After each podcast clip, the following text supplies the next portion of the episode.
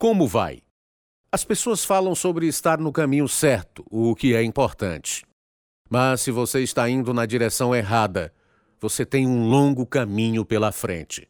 O homem da nossa história começou no caminho certo, trabalhando duro, querendo fazer a coisa certa. Mas ele não tinha nenhuma direção. Não até que seu coração, mente e vida tivessem suas algemas quebradas.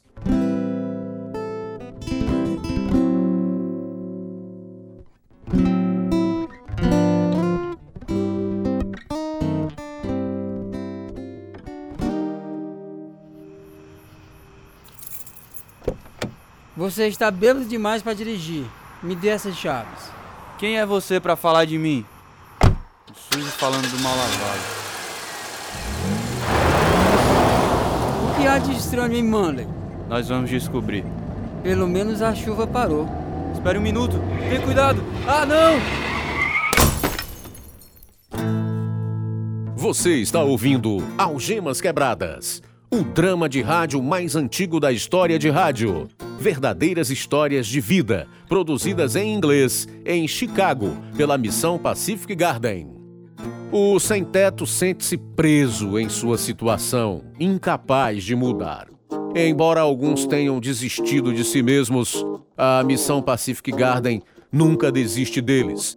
As pessoas no velho farol sabem que nada é impossível para Deus. Graças à generosidade de amigos que fazem doações, a missão oferece comida, roupas limpas, bem como assistência médica e odontológica, além de hospedagem para a noite. Tudo isso sem ônus para as pessoas que moram na rua. As aulas e o aconselhamento ajudam homens, mulheres e crianças a aprenderem uma maneira melhor de viver. Mas é a verdade que os liberta, trazendo esperança e nova vida, como o homem desta história. Agora, transmitindo para todo o mundo, eis o programa 2696, versão brasileira 63, da série Algemas Quebradas. O programa que faz você olhar para si mesmo e pensar. Ricardo, você está bem? Eu tenho uma dor terrível no joelho e nas costas. Não consigo me mexer. Você está preso ao volante. Vamos tirá-lo o mais rápido possível. E você, rapaz? Eu estou sangrando. Devo ter atingido o para-brisa. O outro motorista disse que você estava do lado errado da estrada e o atingiu de frente. Eu lembro de ultrapassar por alguém. Eu vou ter que levá-lo para a cadeia por dirigir bêbado, Ricardo. Há um garotinho inconsciente no outro carro. Melhor você torcer que ele viva ou você será acusado de homicídio culposo.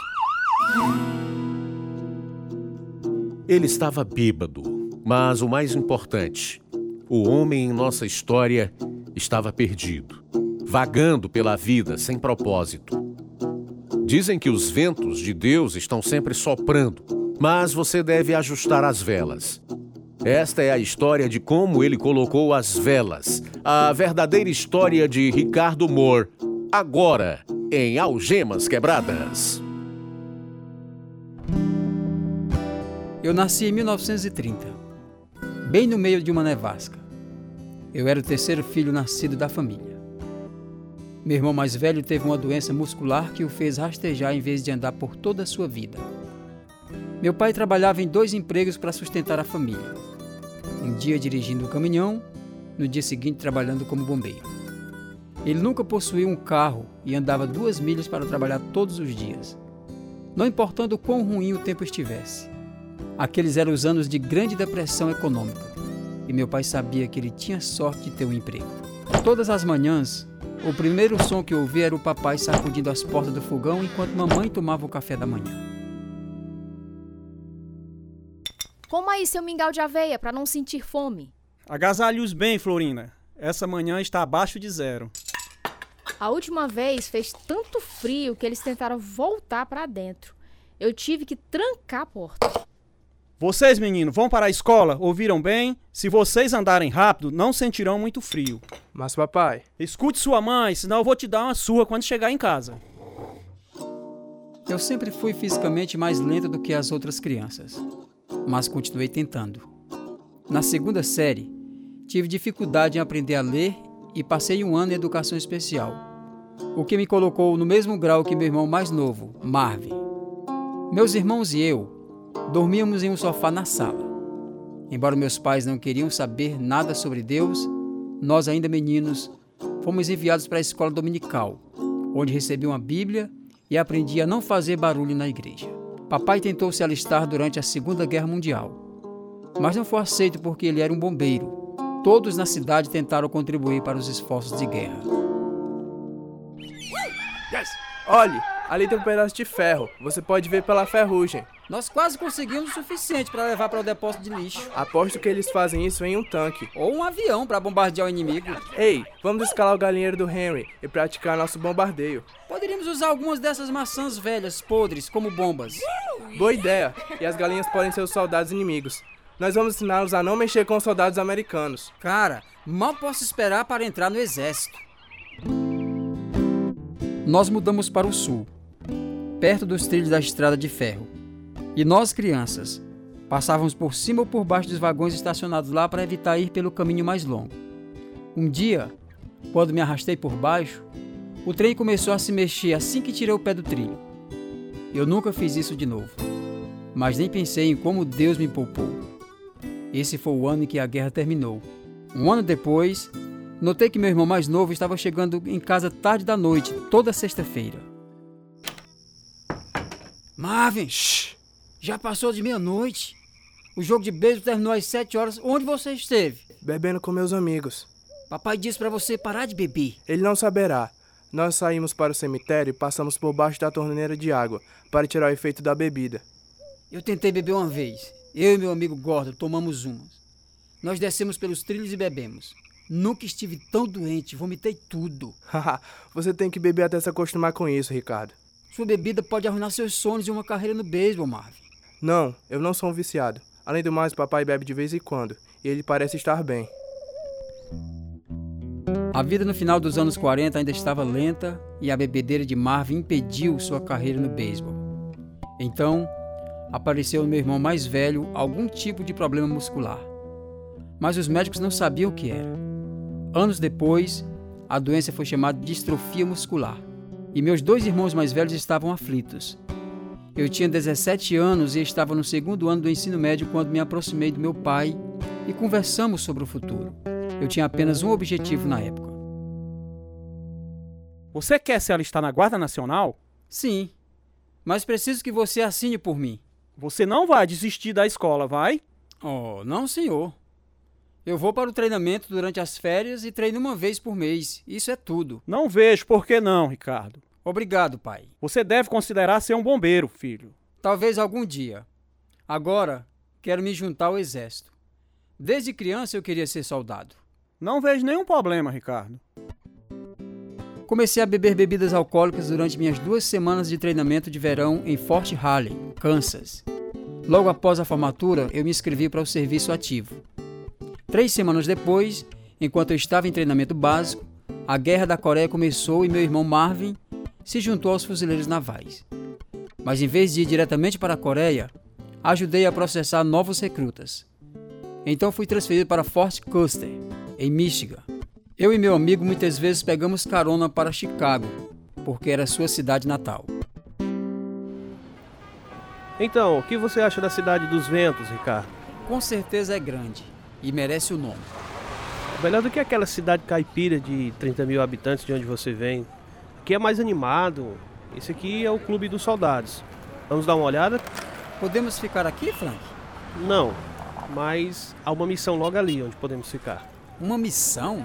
Você sabe, para sem tetos. É chamada de Missão Pacific Garden. Eu não sou tão pobre assim. Eles têm um centro de hospitalidade militar para recrutas, tudo é de graça. Mas você pode ter que ouvir uma pregação. Como trabalhamos à noite na base, muitas vezes passamos dias juntos, jogando boliche e bebendo. Um dia entrei em Chicago e não tinha onde ficar. Então eu fui para a missão. Alguns dias depois, contei ao meu amigo sobre isso. Você passou a noite lá, né? Como foi? Lá é muito limpo. E eles têm chuveiros, uma sala de recreação, um dormitório especial para militares. Havia mais ou menos 20 caras lá também. Eles nos serviam um grande café da manhã e um homem pregou enquanto comíamos. Mais tarde, ele veio em cada mesa para falar conosco pessoalmente. Eu te disse que eles iam pregar para você.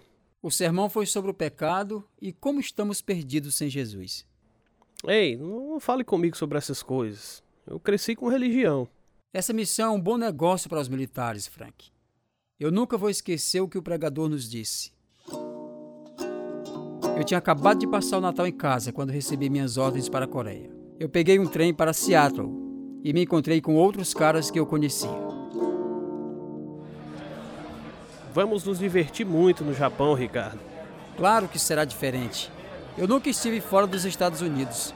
Garotas, bebendo saquê, dirigindo no lado esquerdo da estrada. Isso vai ser ótimo. Não faz muito tempo que estávamos lutando contra eles. Provavelmente vamos voltar a trabalhar no escritório e poderemos conhecer o Japão como fizemos em Chicago. O exército com certeza é um bom negócio. Em março de 1952, embarcamos em um navio de tropas com destino a Yokohama. Eu fiquei doente a maior parte do caminho. Algumas semanas depois que chegamos, o exército me deu um novo fuzil M1 e me mandou para a Coreia em outra companhia. Quando nosso navio de desembarque se dirigiu para a costa de Incheon, outras embarcações de desembarque carregadas de fuzileiros navais dirigiam-se para casa. Eu não sabia que meu irmão Marvin estava entre eles. Um trem nos levou para a linha de frente, onde eu fui de caminhão até a companhia dos explosivos pesados, do 14º Regimento. Eu era o homem encarregado de preparar as rondas de tiro e entreguei aos artilheiros. Um dia, sem pensar, pulei no buraco contendo todos os explosivos com um cigarro na boca. Outra vez tivemos uma falha de ignição e eu tive que pegar a rodada, o que teria explodido se eu deixasse cair. Em junho, recebi uma ligação do meu amigo Frank. Ei, Ricardo. Como vai, amigo? Tentando manter-me vivo. E você? Ótimo trabalho. Eu vou ao clube de serviço todos os dias. Seu sortudo. Estou preso aqui na lama. Alguém tem que fazer isso. A parte mais difícil é ficar de guarda à noite. Toda noite? Sim. Uma ou duas horas todas as noites. Você nunca sabe quando os chicons vão se filtrar nas linhas. Tenho que ir! Nós éramos a principal linha de resistência, enfrentando os chineses e os norte-coreanos, e estávamos de guarda o tempo todo. Enfrentando a morte, eu deveria estar preocupado com a minha alma, mas tudo o que importava era permanecer vivo. Eu estava a sete mil milhas de casa e pensei que nunca mais veria minha família. No final de agosto de 1952, meu pai teve um ataque cardíaco e eu fui mandado para casa de licença médica, andando em um jipe aberto por 60 milhas em chuva torrencial e voando pelo oceano em um C-54. Três conexões e quatro dias depois eu estava entrando pela porta de casa. Quando o papai melhorou, eu me apresentei para o trabalho. Mas em vez de mandar de volta para a Coreia, eles me transferiram para a Califórnia, onde fiz amizade com um cara de Iowa, que me influenciou muito. Como está seu pai, Ricardo? Ele está de volta ao trabalho. Fico feliz em ouvir isso. Escute, você quer sair com a gente hoje à noite, Jim? Nós só vamos tomar algumas cervejas. Eu tenho um estudo bíblico hoje à noite. Você realmente lê a Bíblia? Sim. Por que não se junta a nós algum dia? Eu fui a um culto quando cheguei ao exército pela primeira vez. E tenho uma das Bíblias que eles distribuíram. Mas eu não aproveito muito. Eu ficaria muito feliz em responder a qualquer pergunta que você tiver e a qualquer hora. Outro soldado que eu conheci foi totalmente diferente de Jim. Um dia ele me pediu para ir com ele em Monte Rei. Então saímos assim que terminamos o serviço. Jantamos e começamos a visitar os bares. Ricardo, você vai beber um pouco de uísque irlandês. Vou. Sim, rapaz. Beba com só gole. Ah, isso queima. Eu tenho uma ótima ideia. Vamos, vamos deixar o exército e seguir para Salinas. Parece bom para mim. Vamos lá. Primeiro, eu, eu vou ligar pro, pro sargento e dizer que não vamos, não vamos mais voltar. Demorou muito tempo para localizar o sargento. Então meu amigo contou-lhe os nossos planos e desligou o telefone sem esperar uma resposta. Na manhã seguinte, acabamos em um albergue com uma terrível ressaca. Esquecendo nosso plano de deixar o exército, voltamos para o quartel, onde me arrumei e me apresentei para o serviço. O sargento não estava feliz e eu contei ao amigo sobre isso. Ele colocou você de disciplina? Sim, ele estava realmente irritado. Eu não sabia por quê, então ele me deu uma bronca. Eu ouvi que vocês o chamaram para fora da cama três horas da manhã. Não foi ideia minha. Meu amigo estava bêbado, ligou para o quarto errado e foram buscar o sargento. Ele teve que ir para aquele quarto atender a ligação. Eu não o culpo por ter se chateado. Eu realmente estraguei tudo, Jim. Não se preocupe com isso, Ricardo. Ele vai esquecer se você trabalhar duro e deixar essa bebedeira. Jim nunca tentou me forçar a crer em Cristo. Ele apenas me tratou com amor. Eu me comportei o suficiente para conseguir uma demissão honrosa e voltei para Iowa. Dentro de uma semana, fui preso por intoxicação pública. Um ano depois, meu pai teve um segundo ataque cardíaco e morreu. Meu irmão e eu estávamos em casa assistindo televisão quando nossa tia nos disse: Nós todos ficamos arrasados. Eu não sabia como lidar com a morte dele e bebi mais. Foi quando meu amigo e eu sofremos um acidente de carro e fui jogado na cadeia. Minha mãe pagou a minha fiança depois que o menino ferido saiu do coma, mas não havia como me livrar da minha miséria. Você ainda vai para a faculdade com a bolsa para ex-militares? Não. Tranquei. Festa demais e muitos amigos. A vida é curta, cada vez mais curta. Deve aproveitar. Sim, eu sei. Meu pai tinha apenas 46 anos. Estou pensando em entrar para a Força Aérea. Para quê? Eu preciso ir embora. Mamãe está sempre pedindo para eu não beber. Eu pensei que você fosse se casar com a Becky. De jeito nenhum. Eu descobri que ela está saindo com todos os caras da cidade. Quem precisa de uma esposa assim? Não se junte à Força Aérea, Ricardo. Eu não quero perder meu parceiro de bar. Mamãe e eu discutimos e eu disse algumas coisas muito cruéis para ela. Então me alistei na Força Aérea. Eu treinei como operador de radar e fui enviado para Dakota do Sul, um lugar que parecia a última fronteira. Com menos de 2 mil habitantes no município, havia pouco a fazer além de beber. Numa noite de janeiro, alguns de nós dirigimos para Pierre, a capital do estado. Nós começamos a seguir um carro cheio de garotas. Elas pararam! Abaixa a janela! Vamos todos entrar no mesmo carro. Quem quer dirigir? Eu. Foi assim que conheci a Bárbara. Nós dirigimos para uma represa e nos sentamos e conversamos até altas horas. Na semana seguinte liguei e fui vê-la novamente. Depois ficamos na varanda da casa dela. Eu me perguntei se voltaria a vê-lo depois do primeiro encontro. Só porque eu te beijei na primeira noite que nos conhecemos? Foi muito bom conhecer você. Sua mãe brigou com você? Bem, ela estava um pouco chateada por eu ter saído e ficado até tão tarde. Eu sei que é muito repentino, Bárbara, mas estou apaixonado por você. Eu também te amo, Ricardo. Quer namorar comigo? Sim, claro. Estando a 100 quilômetros de distância, escrevemos cartas. E Bárbara começou a escrever sobre Jesus. Como ele me amou e morreu por mim. Eu não consegui entender isso.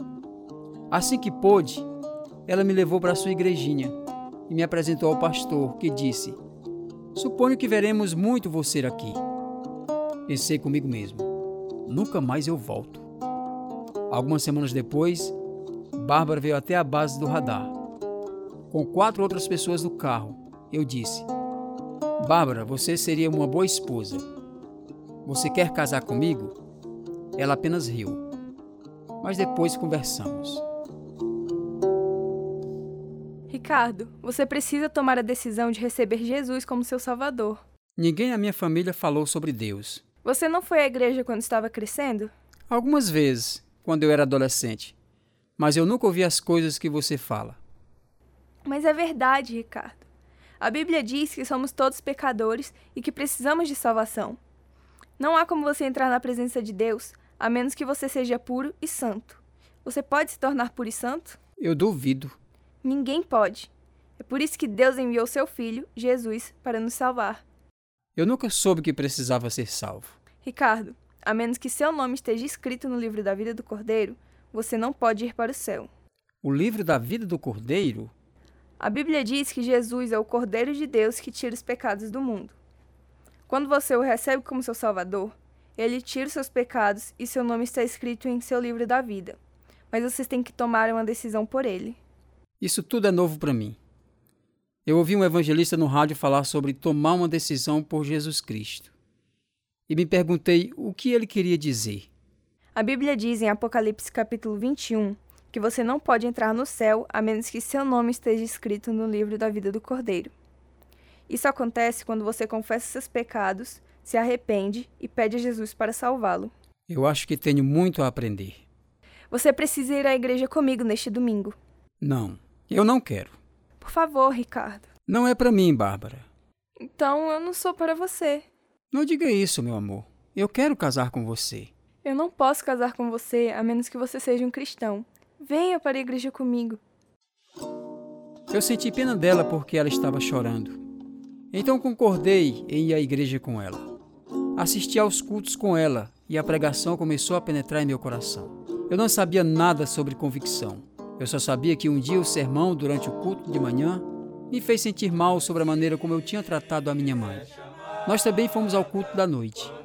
Sua igreja era pequena, com apenas uma dúzia de pessoas, mas eu gostava das músicas que eles cantavam e da felicidade estampada em seus rostos. Quando se fizer chamada, lá estarei. Bem, amado, você tem certeza de que quando for chamado, você estará lá? Você não pode entrar no céu escondido. Se você achar que você é bom o suficiente, você não é. Existe apenas uma maneira de garantir um lugar na glória: através da cruz do Calvário, onde o sangue de Jesus Cristo purifica você do pecado. A Bíblia diz que todos pecamos e carecemos da glória de Deus. Mas Deus providenciou a redenção.